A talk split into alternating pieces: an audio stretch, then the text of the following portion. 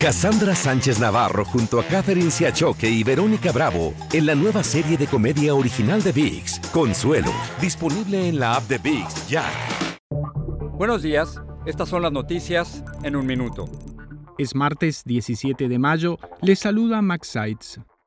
El presidente Biden se reúne en Buffalo, Nueva York, con familiares de las víctimas del ataque racista que dejó 10 muertos. Las autoridades revelaron que el presunto agresor de 18 años planeó su ataque durante meses. Por otra parte, la policía dijo que el tiroteo en una iglesia de California en el que falleció una persona y cinco resultaron heridas fue motivado por odio contra los taiwaneses.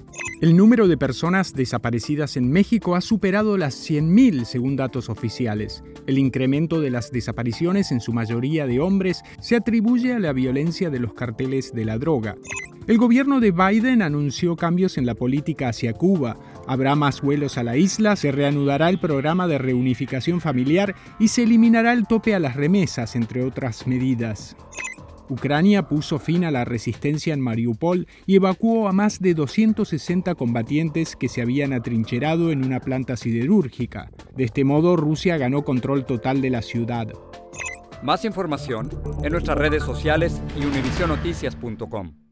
Cassandra Sánchez Navarro junto a Catherine Siachoque y Verónica Bravo en la nueva serie de comedia original de VIX, Consuelo, disponible en la app de VIX ya.